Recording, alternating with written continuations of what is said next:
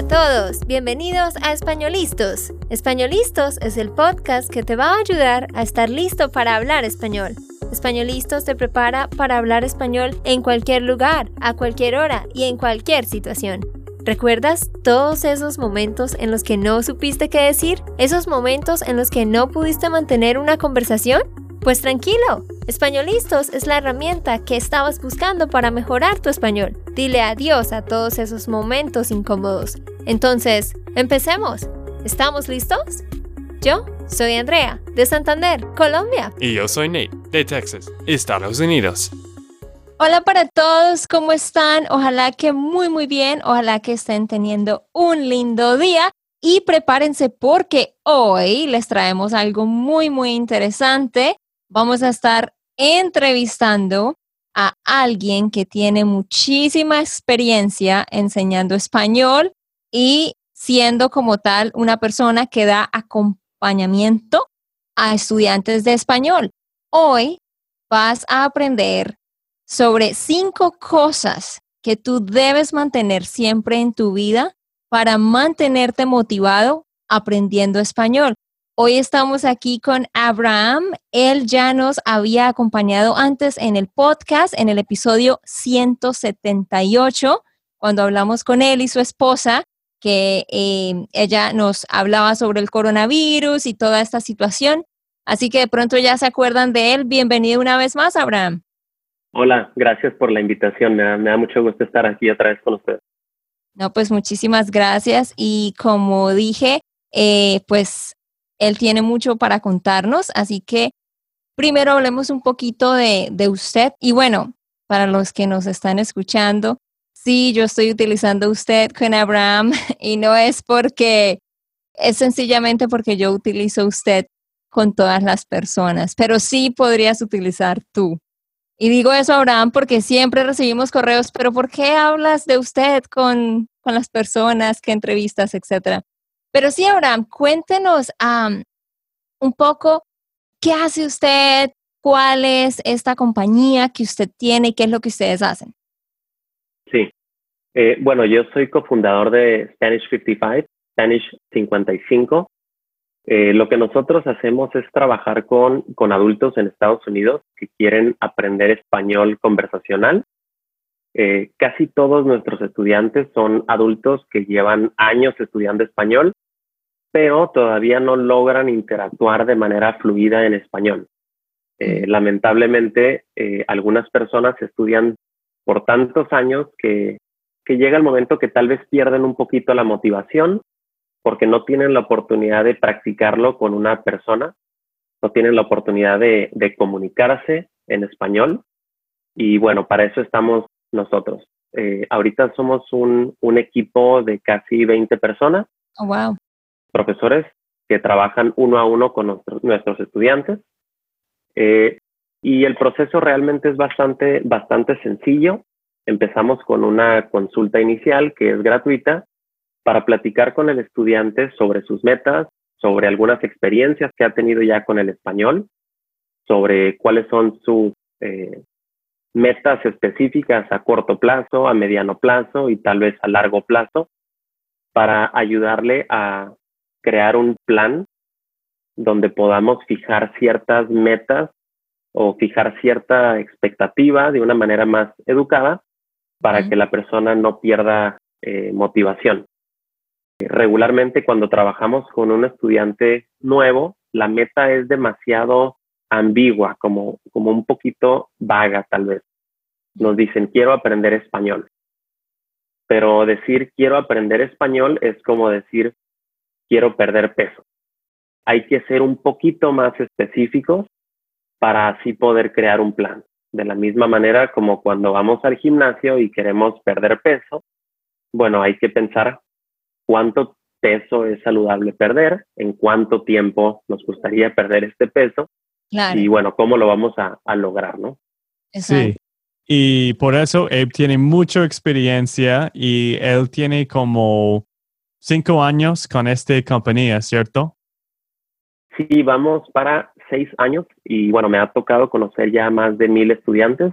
Qué bueno. He seguido la, la trayectoria, el camino de estos estudiantes y algo que, que me ha dejado toda esta experiencia, digamos, son algunos tips que puedo compartir con ustedes sobre lo que, lo que yo he visto que ha servido y algunos y algunas otras cositas que tal vez detienen un poco el proceso de aprendizaje.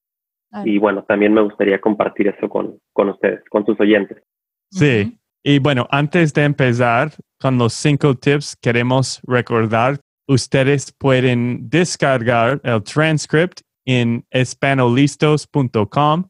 Vamos a tener todo el transcript de esta conversación en espanolistos.com. Y Abe, antes de, de empezar, queremos saber un poco sobre ti, quizás como 30 segundos o un minuto hablando de tu vida, dónde naciste, qué te gusta hacer en tu tiempo libre, o explícanos un poco sobre ti. Eh, bueno, yo tengo 31 años, vivo en, en, el área de Los Ángeles, California. Eh, yo eh, nací en San Diego, California, pero viví en México básicamente la mitad de, de mi vida porque tengo familiares en México.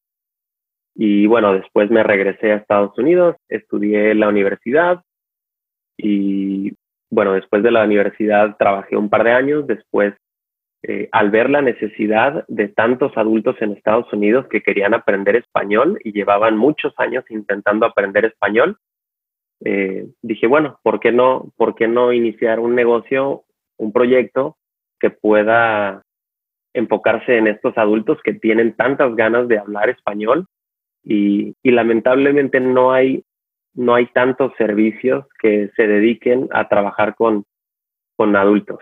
Eh, y bueno, por eso, por eso estoy aquí y lo, y lo disfruto mucho. Qué bueno, qué bueno, qué chévere, genial, genial. Entonces, ahora sí, empecemos. Dinos, ¿cuál es ese primer tip o primer consejo que tú le dirías a todos los que nos escuchan para que se mantengan motivados con su español? Esos son como cinco tips para todos los estudiantes de tener éxito en el idioma, ¿cierto? Exactamente.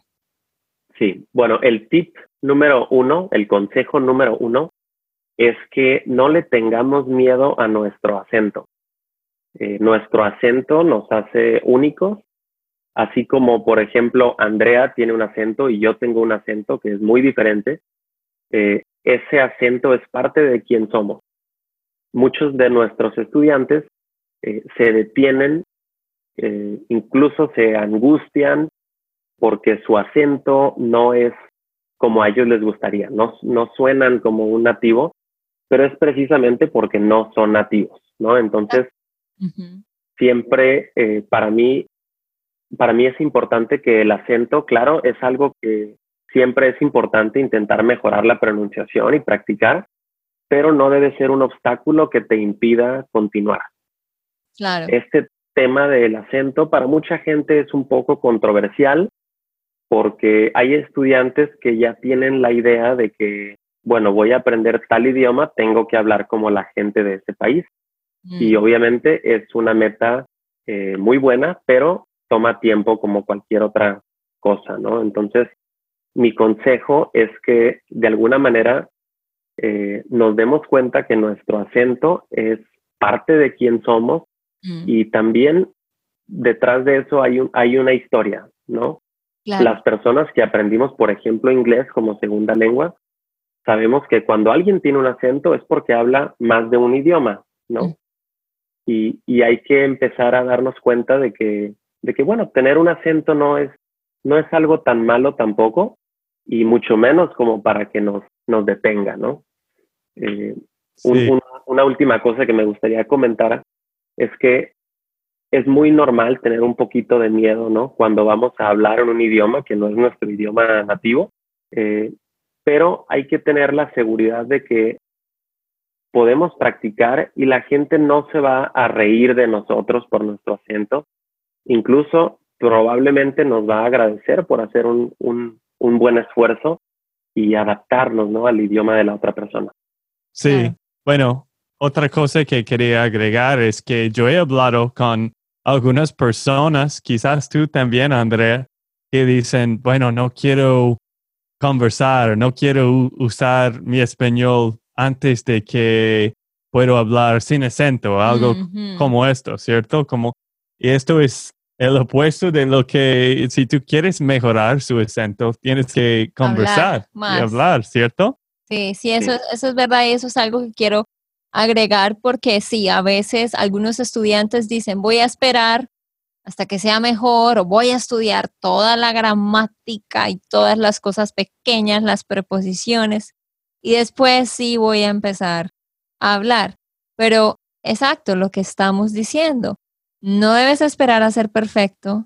Lo más seguro es que no vayas a ser perfecto, o sea, perfecto, 100% perfecto, porque algo que quiero agregar es, eh, cuando un niño de 3, 2, 4 años, 5 años crece hablando las dos lenguas, ellos sí son 100% bilingües, pero si tú empiezas a aprender otro idioma ya cuando eres adulto, puedes entender toda la gramática y todo muy bien, pero sí, lo más difícil es el acento. Entonces, no te preocupes por eso y como dice Abraham, no te sientas mal por eso. Antes, cuando empezábamos este podcast de españolistas, tú y yo estábamos empezando y no había muchas personas escuchando el podcast y había pocos reseñas. Y los pocos reseñas que teníamos dijeron, este Nate tiene el peor acento de todo. Y todavía sí recibimos algunos, algunos reseñas sobre esto, pero es poco ahora. y, lo que quería decir es que si no continuábamos, si no continuamos. Si no hubiéramos continuado. Ah, sí, claro. si no hubiéramos continuado, no. Habría mejorado. No habría mejorado y teníamos este podcast. Ajá, y no habríamos empezado este podcast. Exactamente, Nate. Si nosotros hubiéramos pensado, no podemos hacer el podcast porque Nate tiene un acento, pues jamás lo habríamos hecho. Y la verdad es que sí, no eres perfecto, pero has mejorado muchísimo y la gente que nos has estado escuchando por, por bastante tiempo lo puede decir. Entonces, asimismo, para ustedes, no se desanimen, es un proceso largo. Ok, siguiente cosa, Abraham. Eh, la segunda recomendación, y precisamente por eso a nosotros nos gusta iniciar con una, con una consulta inicial cuando un estudiante quiere, quiere empezar a trabajar con un, con un tutor, es fijar metas inteligentes. ¿A qué me refiero con inteligentes? Eh, metas que sean específicas, que sean medibles y que de preferencia tengan algún tiempo límite o alguna actividad asociada, digamos, ¿no? Eh, regresando un poquito a la analogía del gimnasio, eh, comentaba al principio, si nosotros en enero vamos al gimnasio y nos inscribimos al gimnasio porque nuestra meta es bajar de peso, lo más probable es que para marzo o abril la meta ya no, ya no exista, ¿no? Por eso los gimnasios están vacíos para, para marzo o para abril, ¿no? Es muy diferente decir, por ejemplo, quiero bajar de peso o quiero aprender español, a decir, por ejemplo, quiero bajar 10 libras para mejorar mi salud y así poder salir a caminar con mis nietos. Ya hablé con mi doctor y me dice que puedo lograr esta meta de manera saludable en seis meses, ¿no? Con toda esta información podemos crear un plan, un plan de estudio, una rutina para poder tener este camino un poco más trazado. Es lo mismo con el español. Si queremos aprender español, hay que hacer un proceso inicial. ¿Qué quiero cumplir con el español? Tal vez me quiero jubilar y me quiero ir a Costa Rica a vivir. Bueno, ¿qué va a ser necesario? ¿Qué, comunicación quiero tener con la gente local una vez estando allá? ¿No? Eh, de tal manera que podamos eh, hacer como, como pequeños bloques o micrometas hacia esa meta más grande, ¿no? Eh, es algo que nosotros hacemos mucho con los estudiantes porque nos damos cuenta que la mayoría de nosotros a pesar de que suena un poquito raro, no tenemos regularmente la disciplina para lograr todas las metas que nos fijamos. Y empezar mentalizándonos un poco y pensando, escribiendo nuestras metas con un papel y un lápiz, nos ayuda a tener las expectativas más claras de inicio y bueno, eso nos, nos ayuda a, a lograr esa meta. Sí, y también en el final puedes notar si, si tú cumpliste lo que querías cumplir. No solo que voy a ir a Costa Rica y aprender español. No, vas a hablar con 100 frases o tú puedes conversar en un restaurante normal después de este periodo de tiempo con algo específico. Más que todo, una, una meta concreta. Exacto, una meta concreta. No, sí, estoy completamente de acuerdo con lo que Abraham está diciendo, porque cuando nosotros adquirimos nuevos estudiantes también, eh, en esa primera llamada, yo les pregunto, bueno, ¿cuál es tu meta con el español? Y a veces algunos dicen, ah, eh, no, no he pensado en eso. Entonces, sí, yo les digo, ok, necesitas tener una motivación grande, clara y concreta de por qué aprendes español. Porque si no, o sea, vas a, dejar de, de aprender fácilmente. Y es que ese es uno de los problemas más grandes.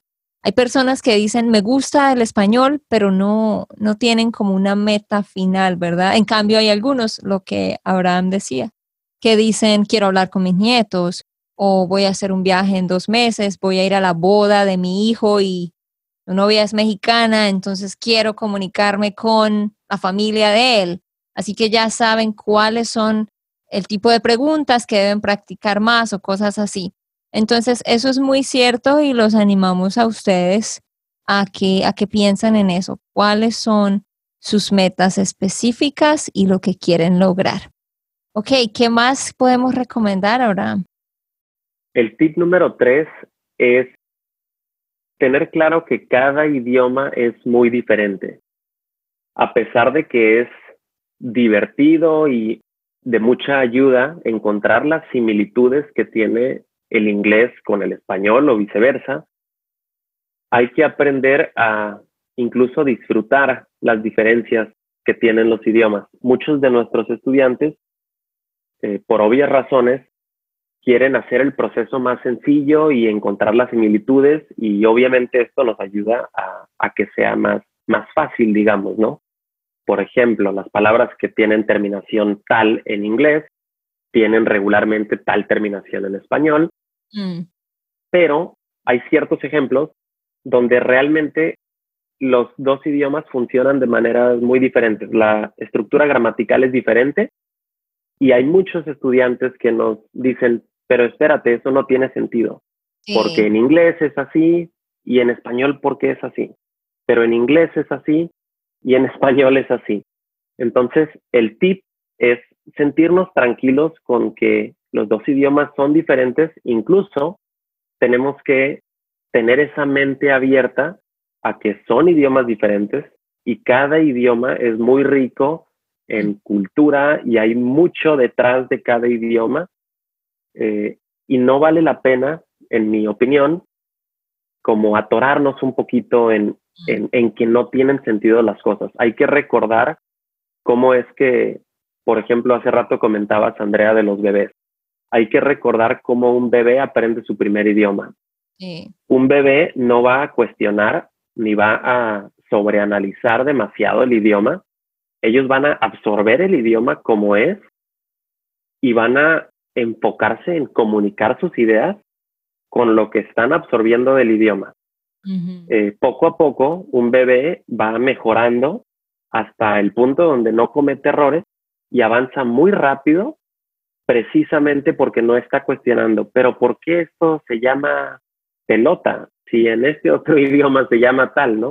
Sí. Eh, y hay que ser a veces tal vez un poquito como, no digo ser como un bebé, pero ser un poquito más, eh, tal vez un poco más relajados con esas diferencias y, nada más tomarlo como, como lo que es.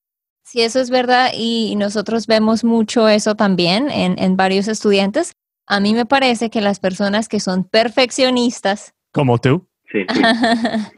yo, bueno, un poco. Más perfeccionistas que yo. Ah, y que son enfocadas en el detalle, para ellos es más difícil lo que usted dice de sentirse tranquilos y no sobreanalizar todo, porque a veces sí hay estudiantes que quieren sobreanalizar. Por ejemplo, eh, un tema que hemos estado enseñando, que, que, pues se le llama el accidental seno, Cuando a ella se le cayó el plato, a mí se me cayeron las llaves, se te olvidó, right? Entonces siempre dicen, pero ¿por qué decimos a ella y luego decimos le otra vez? ¿Y por qué ponemos el se? Es como, lo siento, es que esto no hay forma, o sea, no, sí, son más palabras que en inglés, pero así es como lo decimos. Entonces sí, a veces los estudiantes quieren gastar mucho tiempo sobre analizando las estructuras y, lo que usted dice, tratando de que tenga sentido, pero la verdad es que hay cosas que no van a tener sentido, ¿verdad, Nate? Sí, bueno, y para mí, yo siempre trato de recordar que voy a disfrutar el proceso. No solo es un parte del jorneo, ¿cierto? Oh, ¿tú quieres decir de la journey? Sí. Eso se dice trayectoria. Trayectoria, sí, estaba pensando, dije mal. Jorneo es, es oven, ¿no? Ah, Horno. Horno. Ah. casi, casi, Nate.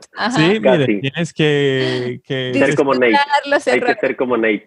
Disfrutar los errores y, bueno, obvio que trate de mejorar también, pero no trate de estar como pegado en, en una posición que no vas a, no sé, no puedes ir adelante. Exacto, sí, o sea, volvemos a lo mismo que hemos estado diciendo Trata de no frustrarte y de no sentirte mal porque cometes errores con la gramática o con la pronunciación, porque es parte del proceso.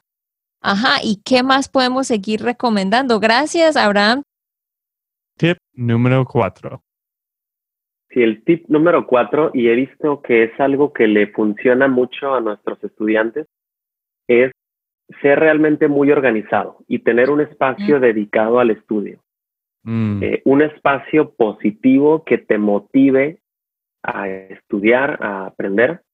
Obviamente cada estudiante, cada persona es diferente. Por ejemplo, a mí me gusta eh, tomar café, usar ropa cómoda, sentarme en una silla que sea firme pero que sea cómoda.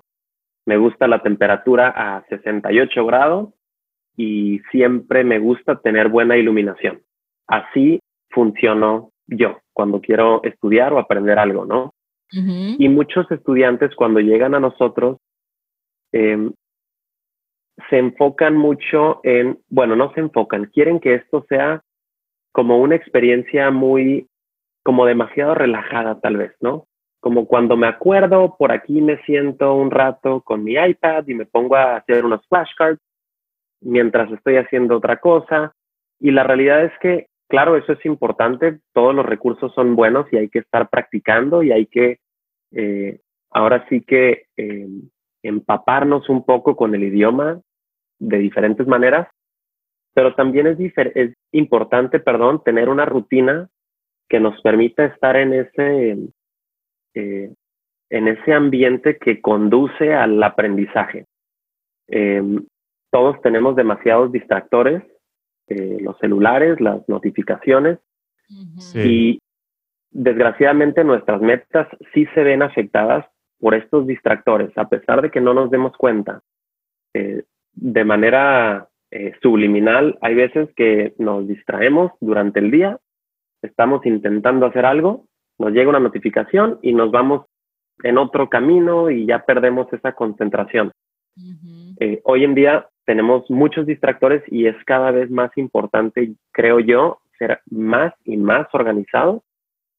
Eh, y precisamente por eso sugiero que se tenga una zona dedicada al estudio. No tiene que ser tampoco una oficina formal para estudiar, pero sí un espacio que para ti sea eh, cómodo, que te funcione.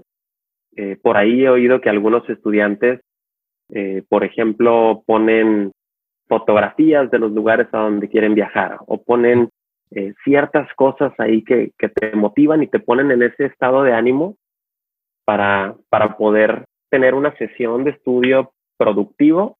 No quiere decir que tiene que ser aburrido, pero sí, sí tiene que ser organizado. Un último consejo dentro del mismo eh, punto, digamos, es que si vivimos con algunas otras personas en, nuestra, en nuestro hogar, en nuestra casa, es importante que también esas personas sepan sobre, sobre esta nueva rutina que queremos llevar.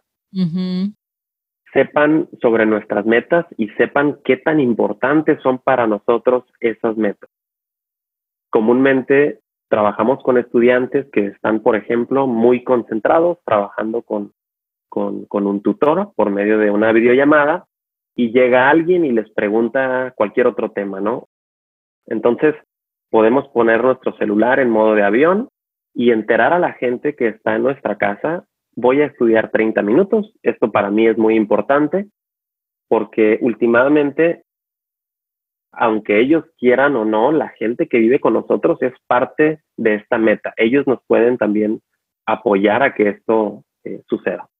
Mm, sí, yo creo que la gente no piensa en el medio ambiente porque eso es muy importante en tus estudios y si tú estás tratando de lograr algo, tienes que pensar bien, bueno, voy a estudiar este día en este lugar o trate de, no trate de hacer todo como en el mismo tiempo. Exacto, sí, eso es, eso es algo muy importante. Es algo que también siempre recomendamos, pero hoy en este episodio se los queremos recalcar porque quizás también ah, para tú que nos estás escuchando, quizás lo has experimentado, que estás estudiando español y te interrumpen o alguien te llama y continúas dándole atención a estas cosas externas pues obvio que tu cerebro se va a desconectar de lo que estabas haciendo y cada vez va a ser más difícil volver a tener ese enfoque. Entonces sí es un muy buen consejo que de verdad ustedes deben tomar. ¿Y cuál es la última cosa para cerrar con broche de oro, Abraham? Un problema, digamos, que muchos estudiantes nos comentan que, que tienen es que no tienen a mucha gente con quien practicar. Eh, estudian mucho, pero dicen no tengo amistades, no tengo vecinos, no tengo gente a mi alrededor que hable español. Y bueno, yo he visto que muchos estudiantes nuestros tienen mucho éxito cuando son un poco más creativos. Mm. Eh, por ejemplo, si lo único que sabes es saludar a alguien en español, entonces hay que ser más creativos. Si lo único que vamos a hacer es saludar, entonces vamos a saludar a más gente, ¿no? Se tiene que empezar por algún lugar y no importa realmente tu nivel. Como dijo Nate, no hay que esperarnos hasta que hablemos español para hablar. Es imposible llegar a un nivel si no estás practicando. Sí.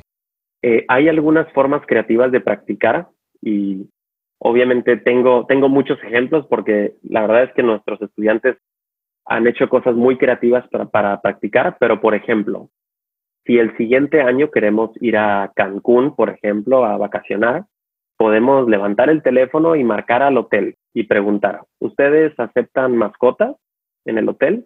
Sí. ¿Tienen restaurante ahí en el hotel donde yo pueda hacer una reservación? Sí. ¿Qué tipo de restaurante?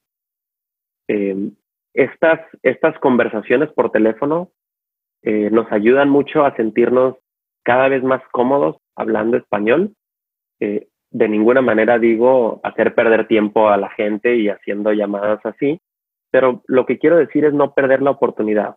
Otro ejemplo es que, por ejemplo, alguien va a utilizar Uber Eats para, para hacer un pedido a domicilio de comida.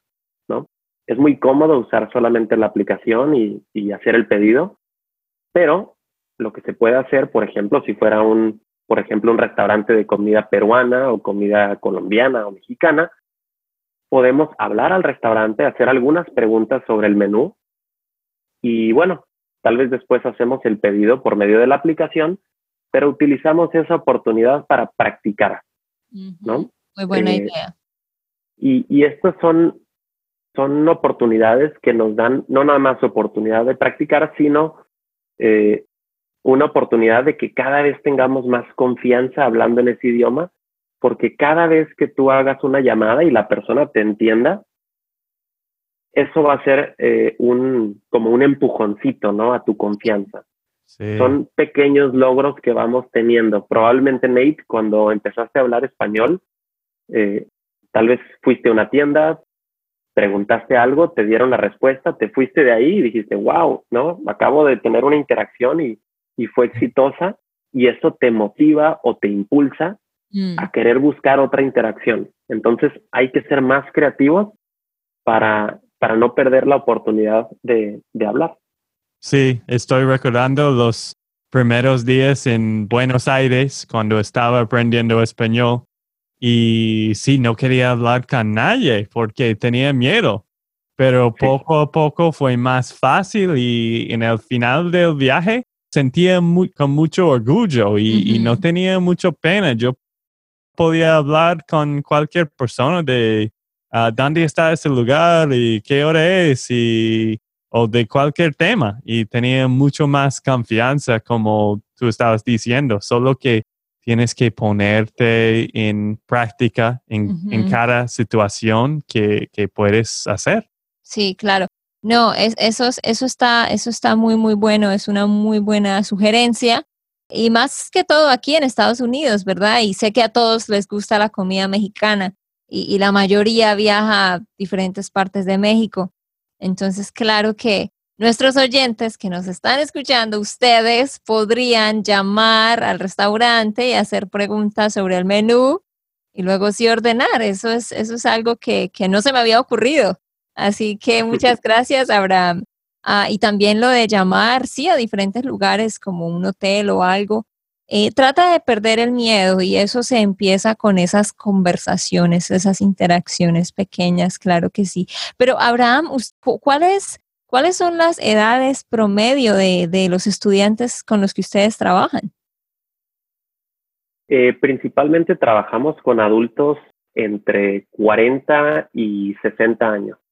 Eh, obviamente varía un poquito, pero casi todos nuestros estudiantes son eh, adultos que tienen el tiempo un poco limitado, tienen un trabajo de tiempo completo, tienen familia y bueno, lo que intentamos es eh, por medio de estas sesiones uno a uno eh, hacer el mejor uso de ese, esos 55 minutos que tenemos para, para interactuar, donde todo el enfoque está en el estudiante, a diferencia de, de no sé, una, una clase convencional en una universidad donde estamos principalmente absorbiendo información, pero realmente no tenemos mucha oportunidad de, hablar. Eh, lo que nosotros intentamos es que el estudiante esté produciendo en el idioma. Obviamente cualquier, cualquier recurso que ellos utilicen, sea eh, un programa, sean, por ejemplo, los recursos que ustedes publican regularmente para la membresía, son recursos muy buenos para esos momentos de, de estudio dedicado eh, las aplicaciones también son muy buenas. Eh, ahora sí que todos los recursos tienen, tienen un propósito, ¿no? Eh, por ejemplo, las aplicaciones a mí me gustan mucho para aprender vocabulario, por ejemplo, de una manera muy casual, en, en ratos libres, ¿no? Pero obviamente va a ser muy complicado tener habilidades comunicativas, poder expresarnos, comunicarnos eh, utilizando solamente las, las aplicaciones. Eh, y bueno, durante la consulta inicial que nosotros ofrecemos, que es una llamada por medio de, de Skype de 55 minutos, eh, hablamos precisamente de un poquito de esas herramientas que ya están usando, el material que nosotros vamos siguiendo, pero más que nada nuestras sesiones son prácticas guiadas eh, con un facilitador que está calificado para ir ayudándole a la persona a comunicar sus ideas en español. Qué chévere. Entonces, muchísimas gracias, Abraham, por todos estos buenos consejos y queremos que por favor nos cuente dónde pueden nuestros oyentes encontrarlos a ustedes, cuál es el sitio como ya escucharon a Abraham, pues tienen un grupo de, profesores, tutores capacitados para ayudarles a ustedes a practicar su español en sesiones de 55 minutos. Eh, me imagino que la mayoría de ellos son de México. Eh, sí, principalmente de México. Entonces yo sé que hay muchos de nuestros oyentes que están interesados en viajar a México, en visitar México y quieren tutores que sean de México. Entonces cuéntanos dónde pueden encontrarlos a ustedes, Abraham. Sí, para cualquier persona que, quiera visitarnos puede ir a eh, spanish55.com, spanish55.com. Eh, y el primer paso para aquellos de ustedes que quieran eh, programar una consulta es en la parte de hasta arriba a la derecha en el sitio hay un botón que les permite programar esta consulta. Eh, van a poder ver ustedes la disponibilidad que tenemos en vivo. Eh, no se requiere tarjeta de crédito ni ningún, ningún pago para programar esta consulta. La idea es que sea un momento, un espacio donde podamos platicar un poquito sobre las metas, eh, compartirles algunos recursos con los que vamos a estar trabajando. Y bueno, si ustedes les gusta la experiencia y quieren continuar, eh, pueden inscribirse para tomar clases de manera regular con nosotros.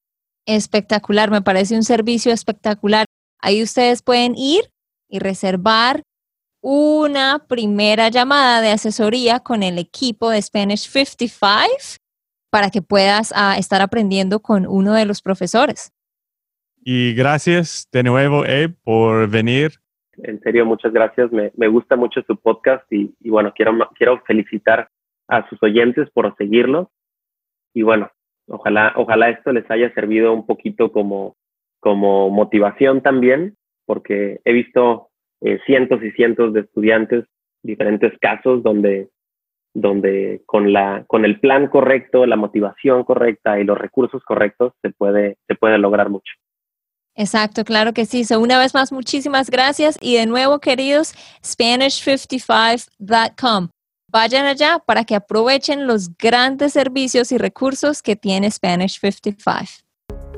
Ok, esto fue todo por el episodio de hoy. Esperamos que les haya gustado y que hayan aprendido. Y recuerda, si sientes que estás listo para aprender español, solo da un clic en Español Listos. No olvides dejar tus comentarios de lo que te gustó y los temas que quieres que tratemos. Suscríbete y déjanos tus reseñas. Españolistas les dice chao chao y hasta, la próxima.